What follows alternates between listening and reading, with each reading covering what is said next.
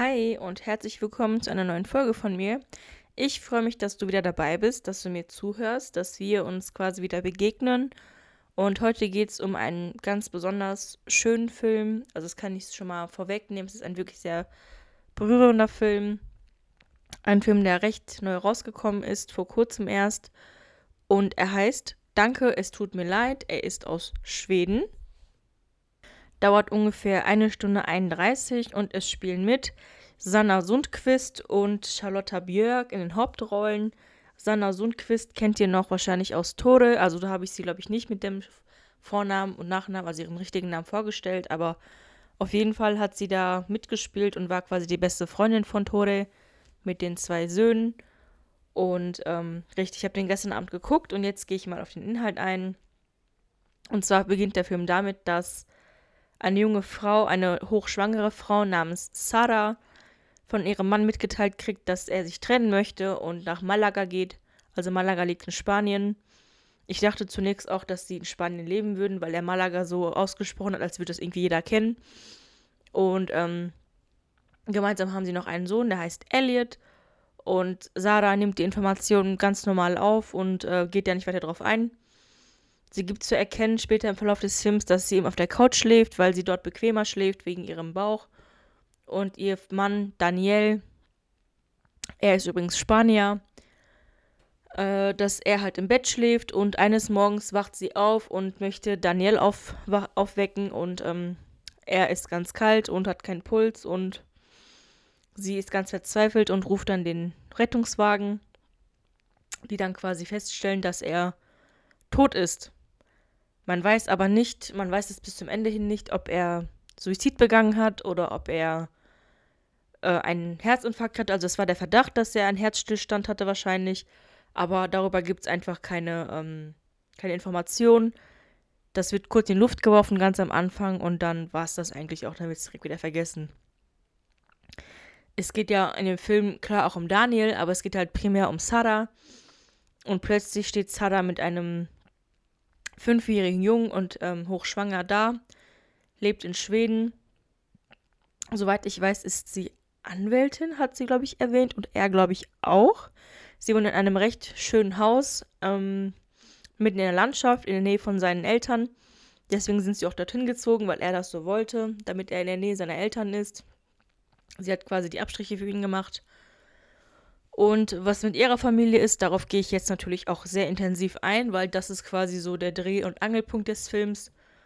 Und ähm, nach Daniels Tod entschließt sie sich, Daniel zu verbrennen, beziehungsweise das wäre sein eigener Wunsch, wobei seine Eltern quasi dagegen sind. Also sie, sie haben es unterschrieben, weil sie einverstanden sind. Und am Ende meinten sie, ja, nee, doch, wir wollten ja eigentlich, dass, dass wir ihn als Ganzes quasi beerdigen können. Und äh, Einäscherung war eigentlich gar nicht in unserem Sinn, das wollten wir gar nicht. Und das hast du gegen unseren Willen entschieden und machen ihr quasi eine, äh, eine ganze Reihe an, eine ganze Tonne an Vorwürfen. Und gleichzeitig möchte die Schwiegermutter Helen, die auch spanische Herkunft ist, soweit ich weiß, aber das wird auch nicht zur Sprache gebracht, die aber eher so wirkt, als wäre sie Schwedin, dann bei ähm, Sarah einziehen, was Sarah überhaupt nicht möchte. Also die, die drängt sich regelrecht in das Leben von Sarah ein und meint, ja, du kriegst das allein nicht hin, ähm, ich komme jetzt hier hin und helfe dir. Und du kriegst ja auch bald ein Baby, also dann bin ich jetzt bei dir. Und die möchte das eigentlich gar nicht. Und die sagt es auch ganz klar, dass sie das nicht will. Und Helen ist so ein bisschen angepisst und ähm, drängt sich dann quasi nicht weiter auf und akzeptiert das ganz widerwillig und ist trotzdem re relativ ähm, kritisch mit der Sache und muss das ja akzeptieren. Die kann ja sich nicht gegen den Willen da quasi einquartieren, wobei das eigentlich ihr Ziel ist. Und jetzt gehen wir auch auf Saras Familie ein. Und zwar ist Sarah die jüngere Tochter eines Ehepaars und hat eine ältere Schwester namens Linda und der Vater lebt in einem Altersheim. Wobei Sarah zu der Fahrerin sagt, dass beide Eltern tot sind. Also die Mutter ist tot, aber der Vater ist in einem Alters- oder Pflegeheim, weil er aufgrund von starkem Alkoholmissbrauch in der Vergangenheit Probleme mit dem Erinnerungs- und Denkvermögen hat und quasi so, ja, alleine also nicht mehr klarkommt und deswegen auf Unterstützung angewiesen ist und das quasi ihm auch schon nicht passt. Und Linda erfährt, also die ältere Schwester, erfährt durch einige Ecken, dass äh, Dani, Daniel, muss man so aussprechen, Daniel, verstorben ist und möchte ihrer jüngeren Schwester quasi Unterstützung, seelische und ja, körperliche ja, Unterstützung bieten, wobei sie dieses erstmal strikt ablehnt und quasi ihre Schwester abweist. Aber äh, das klappt nicht so ganz so gut, denn Linda hat einen wirklich extrem süßen Hund namens Zlatan, einen Golden Retriever, ein wirklich unglaublich goldiger Hund, so wie, der, wie, der, wie die Rasse das schon sagt.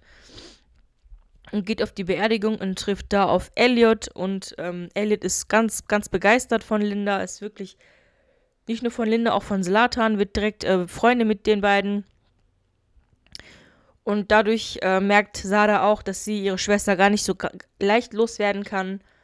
Und langsam, aber sicher erlaubt sie Linda quasi wieder Teil ihres Lebens zu werden und merkt eigentlich, wie sehr sie sich beide eigentlich brauchen. Und das ist wirklich schön. Es gibt einige Rückschläge, es gibt Streitereien, es gibt Konfrontationen, es gibt ähm, Anschuldigungen, ein paar kleinere Unfälle, bei dem Linda unabsichtlich Elliot von der Schaukel fliegen lässt und er sich verletzt. Aber ja, es ist ein wirklich sehr berührender Film über Trauer, über Wut, über Wut auf Verstorbene, Wut auf die Vergangenheit, Wut auf die Eltern. Und das sind so Themen, die vielleicht nicht so oft angesprochen werden. Also vielleicht schon, aber ich äh, habe das Gefühl, dass man über Trauer an sich nicht so viel redet und über die Facetten von Trauer nicht so viel redet. Und dass man quasi auf einen Verstorbenen nicht sauer sein kann. Aber man merkt über den ganzen Film hinaus, dass Sada vielleicht in einer Welt gelebt hat, dass sie, die sie gar nicht, gar nicht wollte, da sie einfach sehr unglücklich war und dass diese heile Familienwelt, die man vielleicht immer von außen sieht, dass sie eigentlich gar nicht existent war oder vielleicht nur eine Fassade war. Es gibt nämlich Preis, dass Danielle den Sohn eigentlich gar nicht wollte und dass diese Ehe eigentlich gar nicht gewollt war. Und dass Sada eigentlich total eine Sehnsucht nach ihrer eigenen Familie hatte.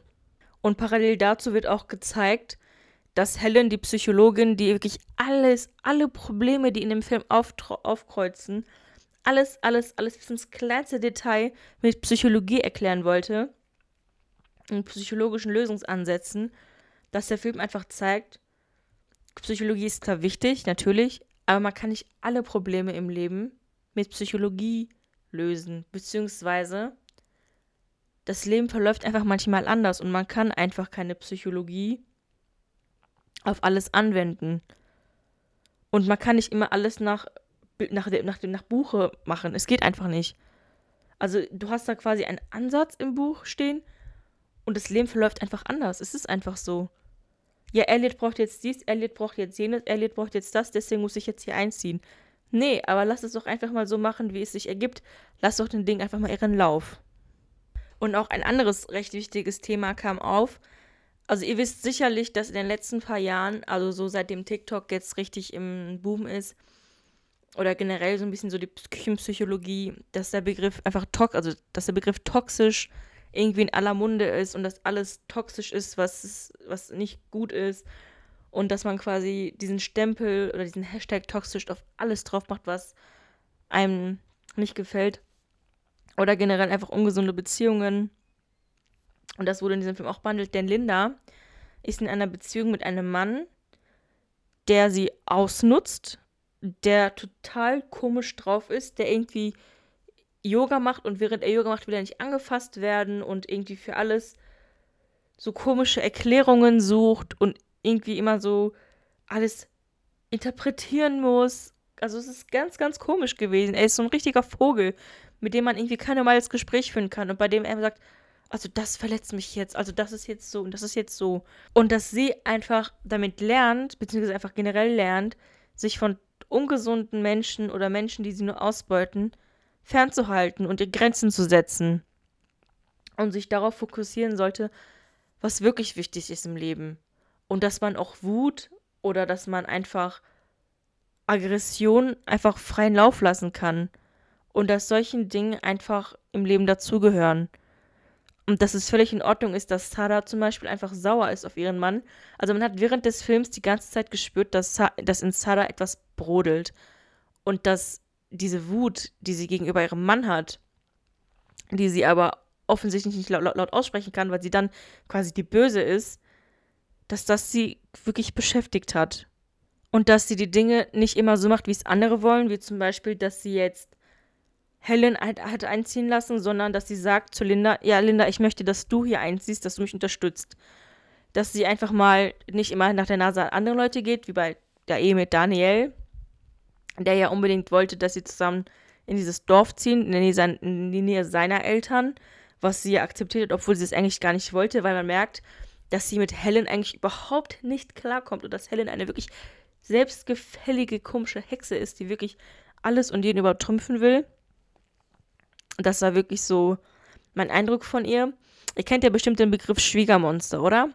Dieser Begriff kam mir immer und immer und immer wieder in den Sinn, als ich diese Frau gesehen habe die sich wirklich in alles einmischt, die immer, immer ihren Senf dazu geben muss. Ich meine, vielleicht meint sie es ja auch gut als Psychologin. Ich meine, aber ich finde, sie hätte vielleicht einfach so dieses ihren Beruf einfach beiseite legen sollen und einfach Schwiegermutter sein sollen und die, die Grenzen ihrer äh, Schwiegertochter respektieren sollen. Oder vielleicht ist sie einfach so, oh, mein Sohn, mein Sohn, mein Sohn. Solche Eltern gibt es nämlich auch.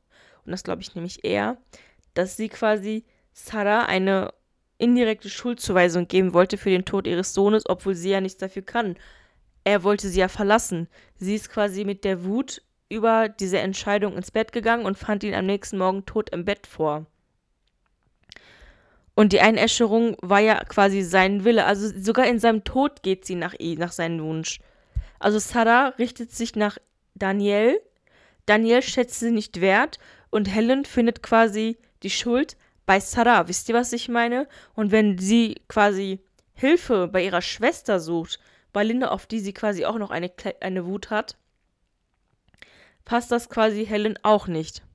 Also Sarah war sauer auf Linda, weil Linda, also die Eltern hätten sich wohl getrennt und äh, Linda ist mit dem Vater mitgegangen und hat die hat Sarah bei der Mutter gelassen und das hätte sie komplett verletzt. Also kann ja auch gut sein, das passiert ja auch öfter.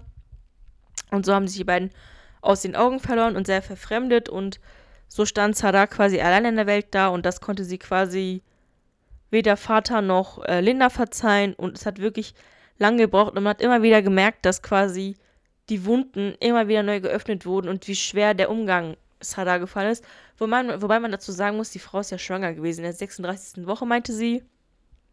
Und wenn man schwanger ist, spielen halt die Emotionen verrückt. Man darf vielleicht die Dinge nicht so nicht so arg sehen, nicht so streng sehen.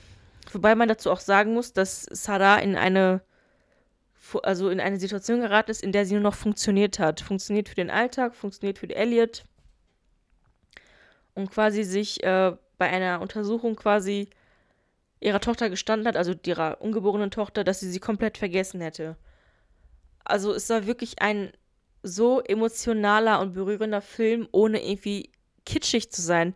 Also ihr kennt ja bestimmt diese Nicholas Sparks Filme, die ich früher mit 13 auch total gefeiert habe. So mit dir an meiner Seite, nur mit dir, diese wie ein einziger Tag, diese super kitschigen, emotionalen Liebesfilme, die wirklich am Rande des Kitsches sind und irgendwie auch damit, damit quasi ihr Budget wieder einspielen, dass sie die Zuschauer zum Heulen bringen, weil es einfach so ausgelutscht und 115 Dialoge sind, die irgendwie, also die quasi einen eine Linie verfolgen und dann quasi den Zuschauer da catchen, da wo sie es am meisten trifft. Und bei diesem Film war es eben nicht so. Es war wirklich in derselben Linie wie Familia, dass die Dialoge wirklich ausgeklügelt waren, durchdacht waren, aber dennoch berührend waren und einem auch so eine, wenn man halt, je nachdem, wie man eingestellt ist, je nachdem, wie die Frequenz ist, die einem auch so eine gewisse Message mitgegeben haben. Wisst ihr, was ich meine?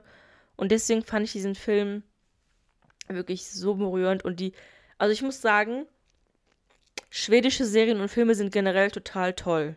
Ich habe wirklich einiges aus Schweden jetzt gesehen. Die sind ja auch im Bereich äh, Noir-Serien wirklich irgendwie Spitzenreiter. Aber ich finde, die Schweden sind wirklich tipptopp. Die haben wirklich Ahnung vom Filmemachen. Das muss ich sagen. Sie sind vielleicht nicht auf den klassischen Mainstream ausgelegt, auf diesen klassischen Hollywood-Blockbuster-Markt. Es ist aber völlig in Ordnung. Wobei man natürlich auch sagen muss, dass, die, äh, dass der Film Verblendung ja auch eigentlich eine Romanvorlage aus Schweden ist. Also falls ihr das nächste Mal einen schwedischen Film seht, oder eine Serie seht, gebt demjenigen einfach mal eine Chance. Weil die haben es wirklich drauf. Also skandinavische Filme, Serien, wirklich tipptopp. Wirklich tipptopp. Also England, Frankreich, Skandinavien, da könnt ihr nichts mit falsch machen. Was mir gerade noch eingefallen ist, was wirklich super, super süß war, die Szene, in der Daniel, also seine Ohne, beerdigt wurde, ins Grab gelassen wurde. Die ganze Familie, also Helen, der Vater von Daniel, Sarah, Linda, Zlatan, den Elliot am Anfang Satan genannt hat und quasi vor der Kirche Satan, Satan geschrien hat, versammeln sich quasi um das Grab herum und äh, machen, also geben quasi kleine Grabbeigaben mit und Elliot ist so ein goldiger Junge. Er schmeißt einfach eine Taschenlampe mit ins Grab rein, weil damit es nicht dunkel wird, damit er Licht hat. Schmeißt ein Bild von sich und der ganzen Familie rein und sagt, da ist auch Onkel Linda drauf. Er nennt Linda nicht Tante Linda, sondern Onkel Linda, was ich so, so goldig finde, Leute. Onkel Linda, das fand ich so lustig und so süß. Richtig, richtig bezaubernd. Und am Ende schmeißt er noch eine Banane mit rein und sagt, damit er keinen Hunger hat. Leute, das ist so süß, das ist so süß. Einfach unglaublich goldig. Also wirklich ganz, ganz bezaubernd. Ja, also Freunde, das war ein Film, der wirklich sehr berührend ist und vielleicht auch einige Leute auch triggern kann. Also falls ihr sehr, sehr emotional seid und vielleicht sehr einsam seid oder nicht gut auf das Thema Familie zu sprechen seid oder diese Richtung euch einfach belastet, dann ist es vielleicht keine gute Idee, den Film zu gucken, weil es euch noch mehr triggern und vielleicht auch zum Heulen bringen kann. Aber es ist wirklich ein wirklich so süßer Film, wirklich bitter, bitter süß der einem auch so, so ein bisschen so die wahren Werte, was heißt bisschen, also der einem so die wahren Werte des Lebens mitgibt und zeigt, dass man alles wieder von neu anfangen kann und dass das Wichtigste ist, dass man Hoffnung hat, dass man verzeihen kann oder verzeihen, vielleicht auch verzeihen sollte und dass man nie aufgeben sollte und dass jeder Tag ein Neubeginn ist. Und ja, raus aus der Kitschblase. Leute, ich gucke meine Statistiken an und was sehe ich? 72% aus Deutschland als Zuhörer und 28% Vereinigte Staaten. Wo kommen die her? Leute, wer ist, wer, wer sind diese Leute? Vereinigte Staaten. Ich rede auf Deutsch und nicht auf Englisch. Brianna, bist du das? Ich habe eine Freundin in den Vereinigten Staaten, die heißt Brianna. Es kann sein, dass Brianna das ist, aber Vereinigte Staaten, Leute, meldet euch mal bei mir. Also, crazy. Und was super interessant ist, meine, meine Zielgruppe sind Leute zwischen 23 und 27 und dann 40 bis 44, aber nichts dazwischen. Also weder jüngere Leute noch mit den Leuten in den 30ern, sondern wirklich 40er oder mit 20er. Echt super interessant, das fand ich echt erstaunlich. Ich gucke ja regelmäßig in die Statistiken rein, um zu gucken, was meine Zielgruppe ist, wie oft das alles angehört wurde und wo quasi mit, mit Hilfe welcher Plattform was genutzt wurde. Also Spotify ist ganz oben, der Webbrowser ist ganz oben, Apple Podcast und Podbean, wobei ich gar nicht weiß, was Podbean ist. Und halt, äh, ja, die Ortschaften Deutschland und Vereinigte Staaten. Also fast, fast 30% Vereinigte Staaten, Leute, wow, crazy. Das ist echt nicht, und ähm, das ist echt nicht mal eben so. Und iPhone, Mac, Android und Windows, das ist echt. Also, es ist immer so ganz interessant zu wissen, wobei man klar nicht hundertprozentige Sicherheit hat, beziehungsweise hundertprozentige Gewissheit hat, weil es werden keine Usernamen oder so genannt. Es werden auch keine genauen Daten weitergegeben, ist ja klar. Aber die Statistiken sind echt super, super interessant manchmal. Jedenfalls freue ich mich extrem darüber, dass ihr wieder dabei seid, über einen Film, der mich wirklich sehr berührt hat und den ich euch wirklich wärmstens empfehlen kann, gerade in den jetzigen Tagen, wo es kalt, dunkel, grau, nass, ungemütlich ist ja, die besinnlichen Tage sind gerade vorbei. Gestern war der zweite Weihnachtstag. Ich hoffe, ihr habt, schöne, schöne Weihnachtstage. Aber es, es ist immer noch irgendwie, man ist immer noch in diesem Weihnachtsmut drin, würde ich jetzt mal so behaupten. Man ist noch nicht aus dieser, ja, Weihnachts-Neujahrsblase raus. Neujahr steht ja noch vor der Tür bevor der kalte, noch kältere, grauere, nassere Januar vor der Tür steht, der irgendwie komplett sinnlos ist. Also jeder, der mich kennt, weiß, dass ich November und Januar überhaupt nicht mag, weil, weil sinnlos. Und wer immer noch in dieser gemütlichen, kuscheligen Weihnachtsferienblase drin ist und nicht weiß, was er schauen soll, dann schaut diesen Film unbedingt. Er dauert auch gar nicht mal so lange, also anderthalb Stunden. Er ist kein Nuri Bilge Ceylan-Film, Ceylan-Film, der drei Stunden dauert. Er ist auch kein Michael Haneke-Film, dass er wirklich sehr schwer verdaulich ist. Er ist, äh, klar, teilweise echt harter Tobak und sehr emotional, aber er ist wirklich gut zu schauen. Es gibt halt nur diese Triggerwarnung, halt Suizid oder beziehungsweise, ne, Tod. Man weiß aber nicht, ob das jetzt wirklich Suizid war oder nicht. Aber ansonsten wirklich uneingeschränkt zu empfehlen. Ich habe ihn sehr genossen. Ich habe jede Minute genossen und die Hauptdarsteller waren so gut ausgewählt. Also Sanna Sundquist, so, so eine sympathische Frau und die Darstellerin von äh, Linda Charlotta, wie hieß die, Björk, Björk, Björk. Ich habe nicht so mit schwedischen Nachnamen. Wirklich, man hätte einfach keine besseren Schauspielerinnen aussuchen können für die Rollen.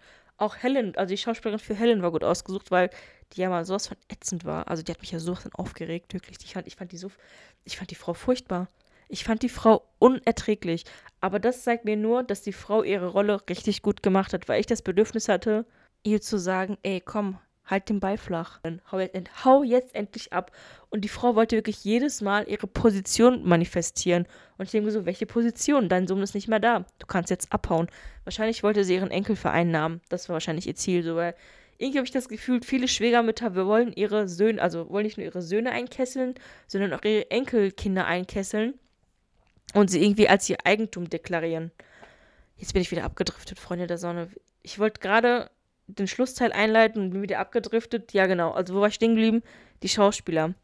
Wirklich toll ausgesucht. Und der kleine Junge war so goldig, der Elliot. Das war so süß. Und in einem Moment hat, hat Linda einfach den Jungen Ole genannt und die, die Mutter so, er heißt Elliot. Und das war so skurril und so komisch, aber es war so süß. Ja, Freunde der Sonne, das war eine neue Folge von mir. Heute bin ich super produktiv drauf. Was soll man auch sonst an einem kalten Tag machen? in dem zwar die Läden wieder geöffnet sind, aber irgendwie alles, ja, grau und kalt und dunkel ist und man irgendwie nicht so die Nerven, also ich hatte nicht die Nerven dazu rauszugehen, muss ich ehrlich sagen. Ja, genießt diese Podcast-Folge, wenn nicht, dann nicht, ist auch gut. Ich freue mich über eine Bewertung, ich freue mich über Nachrichten von euch und wir hören uns bei einer neuen Folge. Ciao!